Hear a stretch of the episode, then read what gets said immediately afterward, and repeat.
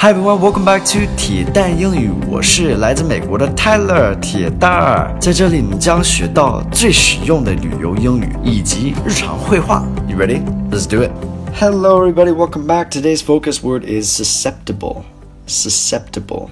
Susceptible means that you can easily get something. So like I'm susceptible to getting a cold or susceptible to um, having a rash or uh, allergies in the summer, that kind of thing. So it's like 易受影响, right?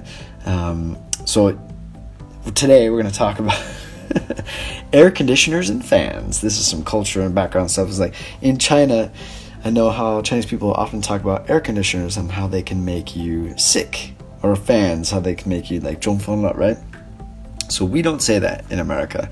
And the science behind that is that maybe they will make you more susceptible. Like you could be more susceptible to catching a cold, but you can really only catch a cold from a virus, right? This is very interesting. Some fun culture stuff here. Anyway, let's get into today's dialogue and go from there.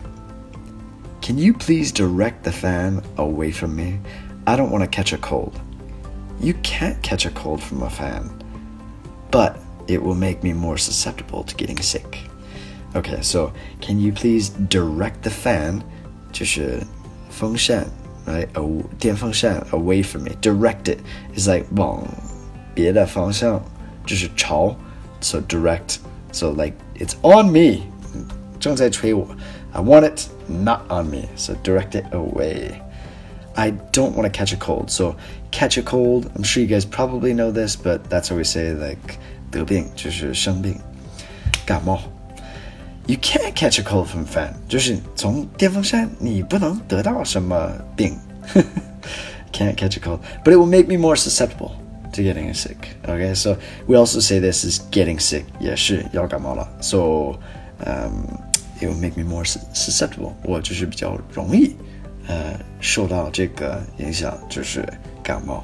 Alright, that's how we use it. So, hope you guys liked today's lesson. Hope you learned something. If you guys did, please show me with a like. I'd appreciate that. Have a fantastic day, and I will speak to you soon. Bye, guys.